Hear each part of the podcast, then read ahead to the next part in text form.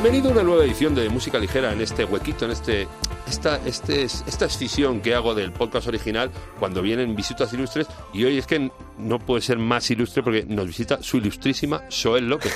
¿Cómo estás? Muy bien, ¿qué tal? Que nos trae un mejunje deliciosísimo, este caldo espíritu, que es su último trabajo, eh, que es, a mí me parece bonito, hasta decir basta, hasta cuando hay recuerdos malos y tal. ah, bueno, a, nivel lírico, ¿te sí, refieres? Sí, sí, sí. sí, sí. se ve muy lindo. Hasta las partes duras, digamos. Duras, efectivamente. Sí, Es que Malo no es. No, pero ahí se cuela un poco esa crudeza que está señalando mucha gente del disco. Que hay un pequeño Lars von Trier en mi interior. pero mola bastante. A, mí me encanta. Te queda bien. A mí me encanta porque la vida es todo. La vida es todo. Y, y si a veces hay que contar lo, lo malo eh, se cuenta. Y luego otra cosa, que también la parte más bonita es que lo exorcizas, ¿no? O sea, como que lo cantas. Fuera tus demonios. Lo cantas y lo sacas, sí. y luego que las cosas no son nunca lo que parecen. Parecen una cosa, pero luego. El disco va de eso, sobre todo. Es un disco que habla sobre todo de, de, lo que de lo que aparentan las cosas, de hasta del postureo habla. O sea, me refiero no solo del engaño directo, ¿no? sino también a veces hasta del postureo, que no deja de ser una manipulación. Habla mucho de la manipulación, habla mucho de lo que parece y lo que es en realidad. Y, mm, uno lo sigue, lo sigue descubriendo a, día de hoy todavía, cómo son las cosas realmente. Yo es una cosa que sigo desgranando al, al, ser humano, digamos, a, bueno, empiezo por mí y, también toda la gente que me rodea y, y, el mundo, digamos, alrededor. es curioso porque se llama caldo espíritu y yo creo que ataca a todos los sentidos menos al gusto. O sea, suena muy bien, luego es bonito de total. Mm. Eh, incluso a mí me huele como como amar, no sé por qué, tío. Bueno, porque tú de dónde vienes, a lo mejor, claro. Es que me lo llevo, yo llevo la, digamos, mm, es como que Salitre me, me, me, me, rodea, o sea, yo no puedo evitar, me lo dice muchísima gente, ¿eh? Eh, lo de tus canciones siempre tienen esa referencia al mar, y digo, claro, me crié... Pero ya no en las, sino sonoras, o sea... Sí, sí, pues no sé, no sé qué es, yo creo que tiene que ver, yo hay una, imagen que me viene cuando, cuando hablamos de mar, yo pienso sobre todo, eh, yo que sé, a lo mejor hay gente que se imagina sumergida, hay gente que se imagina en un barco. Yo imagino siempre en... Como espectador. Como espectador del mar desde la costa. Es decir, mi imagen del mar es, soy yo observando el mar y, y también el alén, ese más allá, que es el horizonte, ¿no? Que también, porque siempre pensamos en el mar, pero yo veo... el más allá. El más allá, sí. Lo que hay más allá. Y, y luego debajo, ¿no? Esa profundidad. Al final es una metáfora brutal de lo que somos también como personas, ¿no? El, eh, los, los, ideales, los objetivos, los, los horizontes, eh, la profundidad de todo lo que hay debajo, que puede ser el inconsciente, ¿no? Y todo lo que hay, hay que no sabemos muchas veces, ¿no?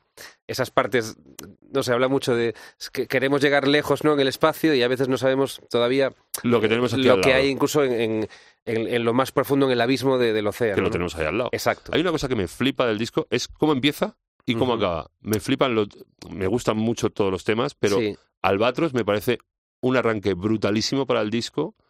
Es que es un arranque muy arranque, es decir, no, no es casual. Eh, era el arranque y, y es más, en el momento que decidí y tenía clarísimo que era el arranque, decidí que fuese a capela. Tenía una intro esa canción. Era, era distinta. Tenía una introducción, era una canción, digamos, como más normal.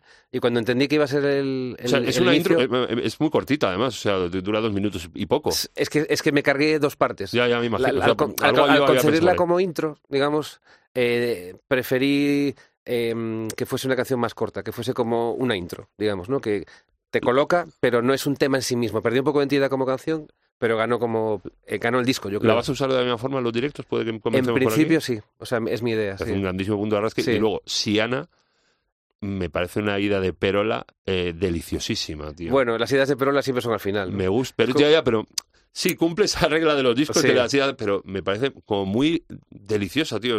Pero al mismo tiempo es la misma, es casi la misma eh, temática, si te fijas. Es decir, eh, acaba diciendo mira el mundo alrededor, ¿no? Lo dice en gallego, dice oye al mundo a tu alrededor. Sí, tienes ahí. Sí, pero dice mira el mundo alrededor, ¿no? Es como eh, y de hecho Siana es una persona que es buena y que es fuerte, pero basada en hechos reales. Eh, bueno, es más complejo todavía. Es más complejo porque Siana era el nombre que iba a tener yo cuando nací.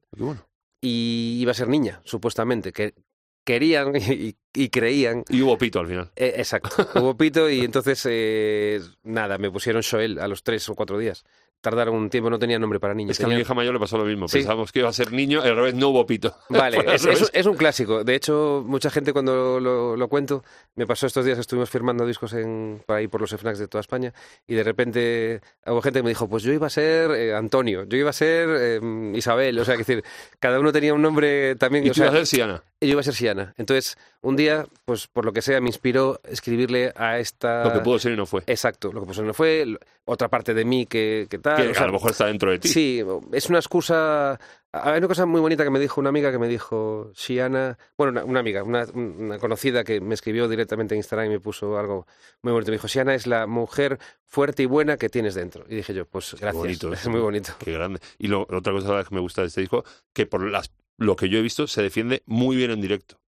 Da Va- gusto verlo y da gusto oírlo. Lo dices por los dos adelantos que sí que hemos Sí, y empezado el a- a, sonorama, tocar. que sí. has tocado algún tema, me mola muchísimo cómo empasta con el resto de... Justo Forda y Elevarte Caer, que fueron los adelantos, eh, suenan, yo creo que son también canciones que son casi, te diría, no pensadas, pero que, bueno, que es relativamente fácil llevarlas al, al directo porque son muy, mm, eh, bueno, pues, eh, ¿cómo se dice? Mm, Fáciles de tocar, ¿no? Sí, eh, bueno, no me sale la palabra, pero bueno, como viscerales, eh, están hechas un poco... Deluxean bastante las dos. Sí, las dos, ambas. El disco luego ya no tanto, creo que ahí Pero hubo- son- yo creo que son las dos que más deluxean. Sí, ahí hubo un poquito de engaño, digamos. eh, se jugó un poco al despiste porque luego, eh, yo lo decía, el disco, cuidado, que el disco es- luego es, es otra cosa.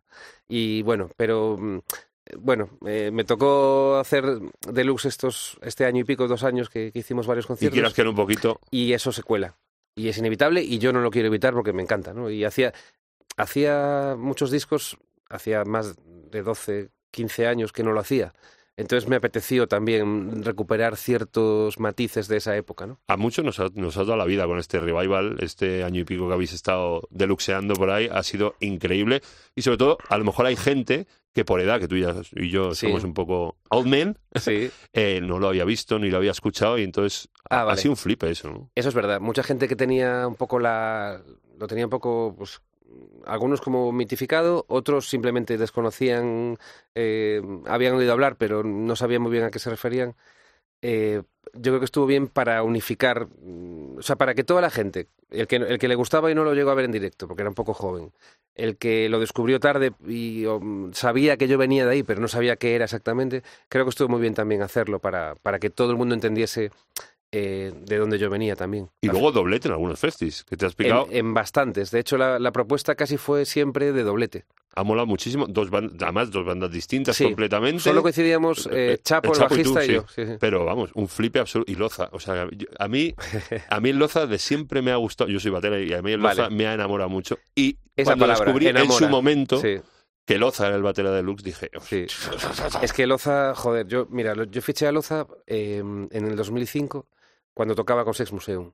Y yo me acuerdo que a mí me gustaba Sex Museum desde pequeño porque era un grupo que sonaba muy profesional, que eran a nivel underground. Esto es muy visceral, que lo he dicho antes. Y es importante de- decir que eh, fueron los que crearon también esa- esta infraestructura de, de- de conciertos por salas, esa primera profesionalización de la música underground, digamos, en España. Y eso eh, yo creo que se lo debemos mucho a grupos como Sex Museum, etcétera. ¿no? Y mm, yo me acuerdo de ir a concierto de Sex Museum y ver a Loza, eh, mirar a Loza. Es decir, que luego me pasaba a mí. Me decían, joder, otro día te vi en directo y me quedé mirando para la batería todo el bolo. Y digo, joder, pues a lo mejor no, no sé si me conviene tanto. Fuera, fuera, que se Sí, vaya. sí.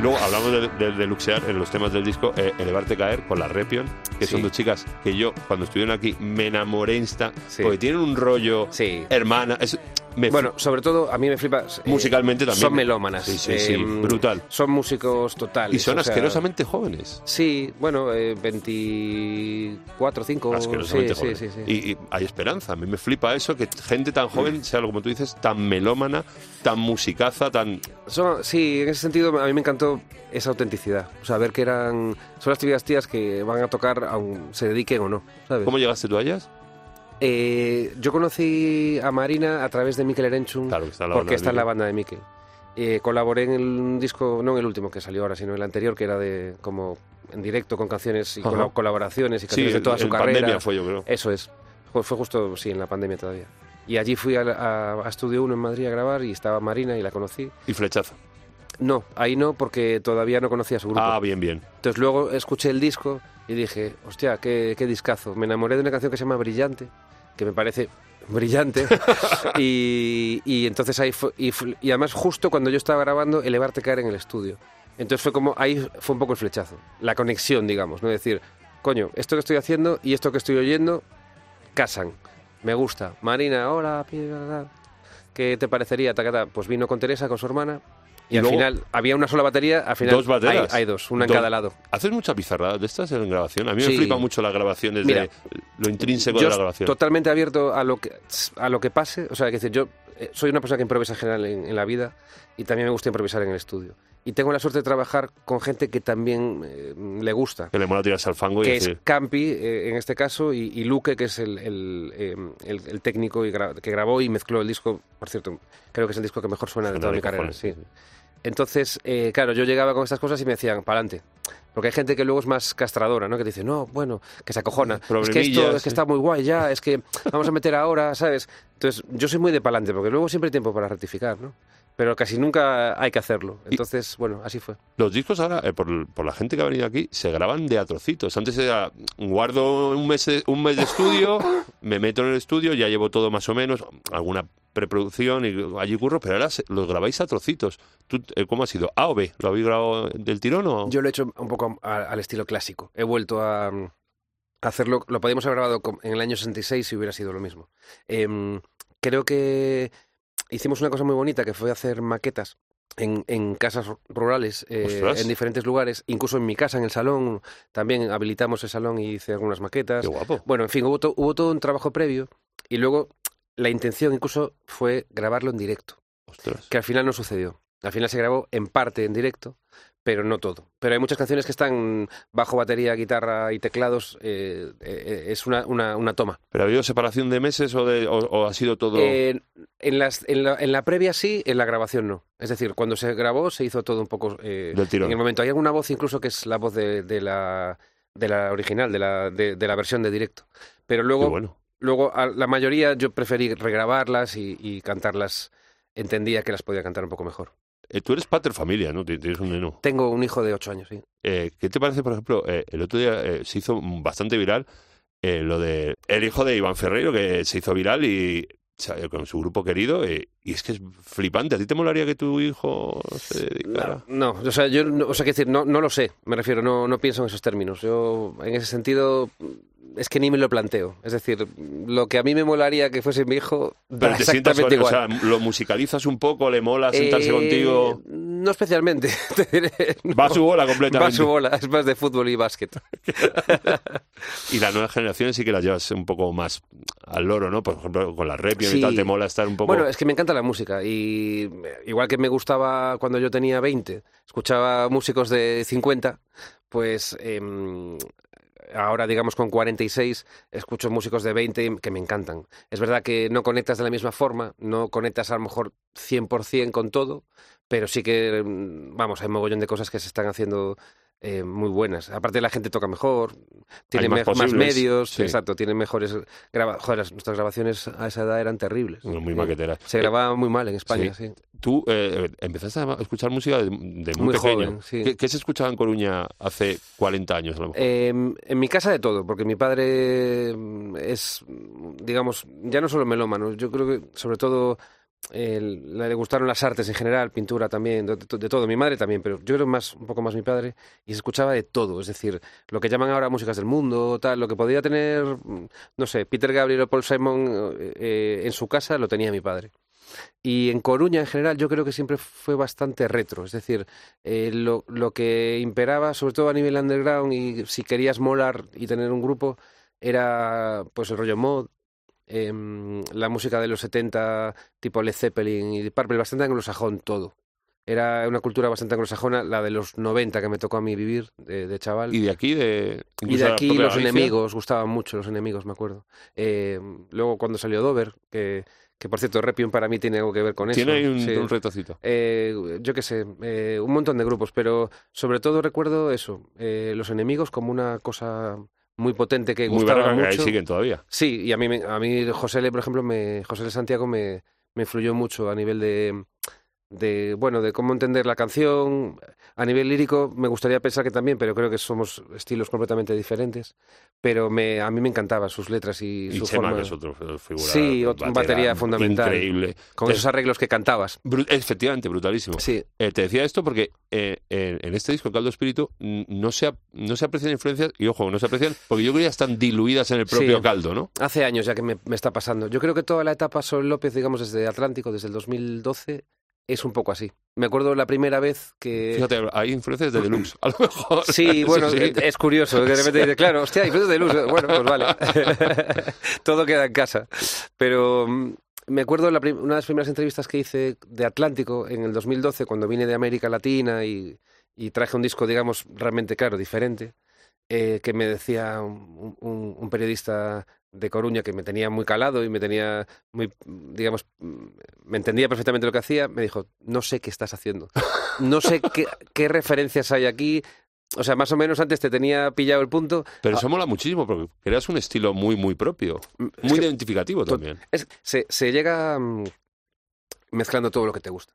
Eh, nadie nace con, con un estilo propio porque el estilo es una derivación de todo lo que te... O sea, nadie se inventa algo eh, Sí, pero así que su casa. como que hay grupos que con el tiempo todavía hay canciones que dices, jo, esto suena a tal, suena a cual. Sí. Eh, por ejemplo, en Caldo Espíritu no me pasa con ningún tema, Es con verdad. ninguno. Sí, a, a mí me pasa igual. Y de hecho no sabría... Bueno, te puedo decir... Tengo más referencias a eso, a salitre, a, olor- a sensaciones, a- Claro. a, hay un Mm. momento que hay una chalaparta y que me mola Sí. muchísimo. Hay, a, percusi- a- mm, Sí, porque puedes identificar que esto es un ritmo caribeño, que esto es, un ritmo- que es. esto es una guitarra, digamos, Eso eh, es. de rock, que esto es una forma de cantar un poco folclórica, pero son términos generalistas. O sea, no, no puedes decir, coño, ¿cómo se nota que estuve escuchando el último disco de tal? Eso es. No, No, sí. me, me flipa muchísimo. Mm. Y luego tú haces muchísimas colabos. Hablábamos antes de Kaleki, que es un Sí, musicazo increíble que va a sacar en breve disco, que has estado, que hizo cinco noches en, para Marte en, a principio de año, ha sido, yo Sí. creo que en julio ha sido la última.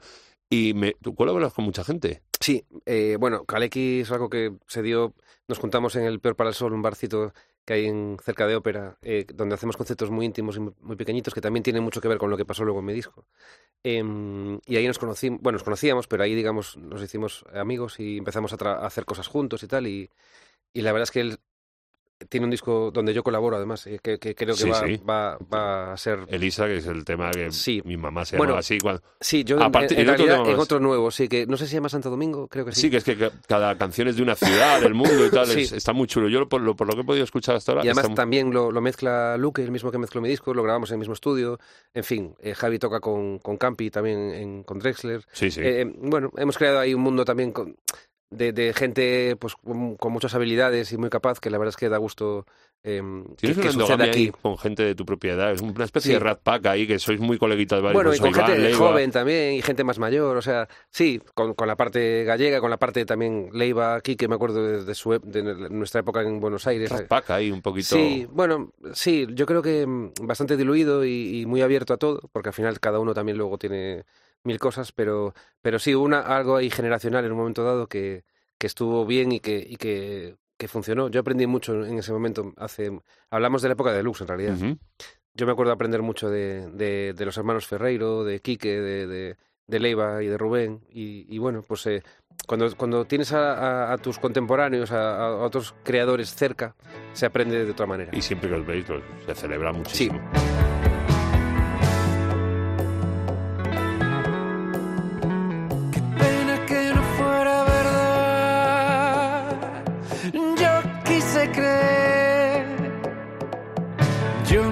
sequedad. Tú me empujaste de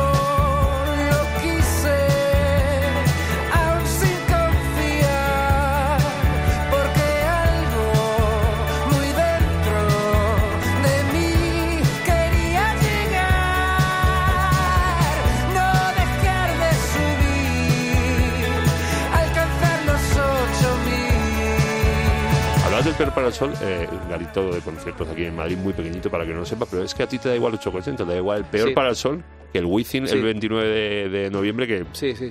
o sea, te da igual. Me lo tomo exactamente igual, o sea, completamente en serio. Es como algo muy solemne para mí, un concierto. ¿Te sigues poniendo nervioso antes de tocarlo? Sí, sí, sí, sí. sí.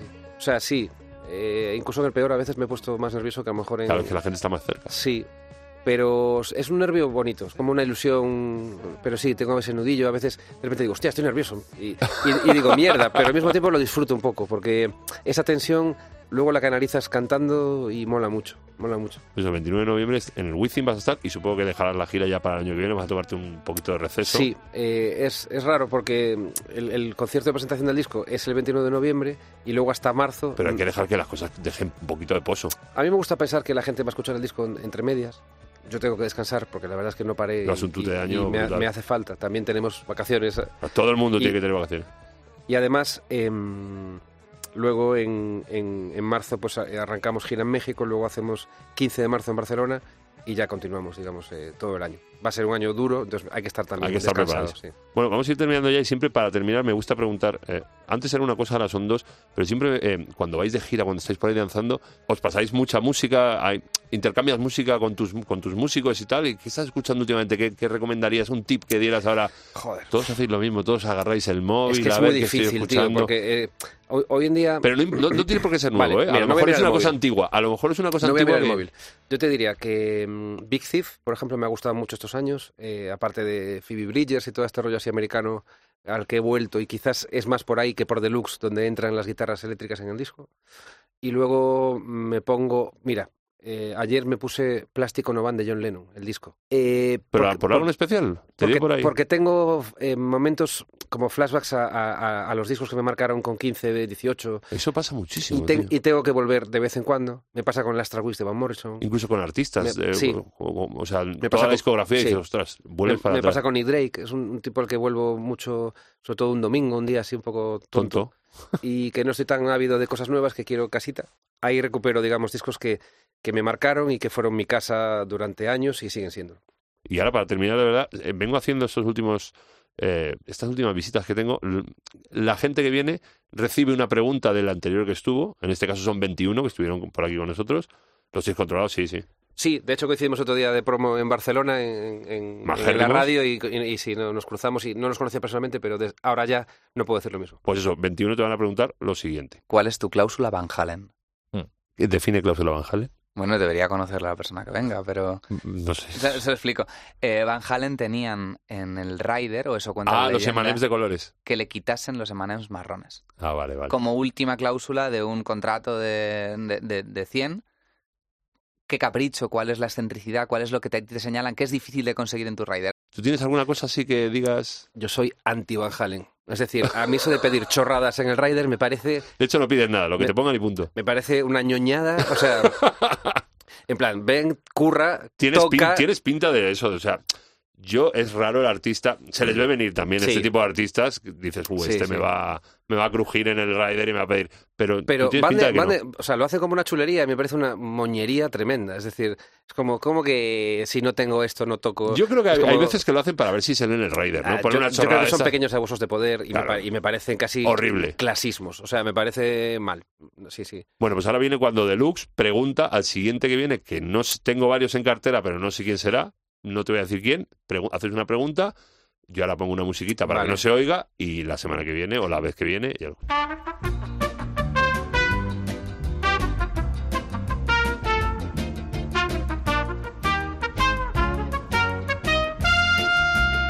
Hostia, que bien hilado, me, me ha gustado mucho, me has hilado perfectamente. Suel, muchísimas gracias por las estas tres tazas de caldo espíritu o las que sean.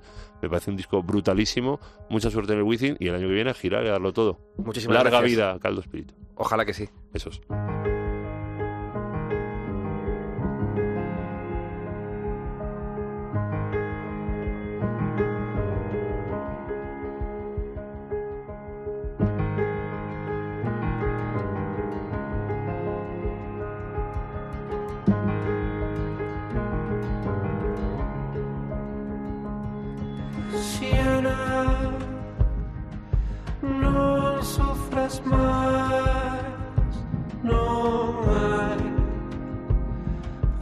pague pena chorar toda una vida escorrendo unas tuas vaguas. Pareceste tanto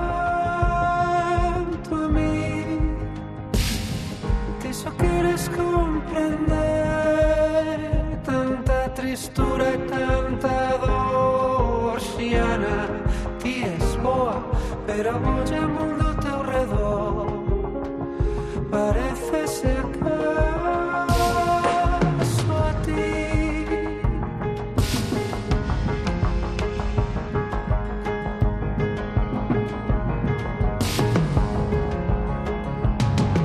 Xiana As flores do teu xardín non chegarán non poderá sobrevivir. Tens que ter espiñas para te proteger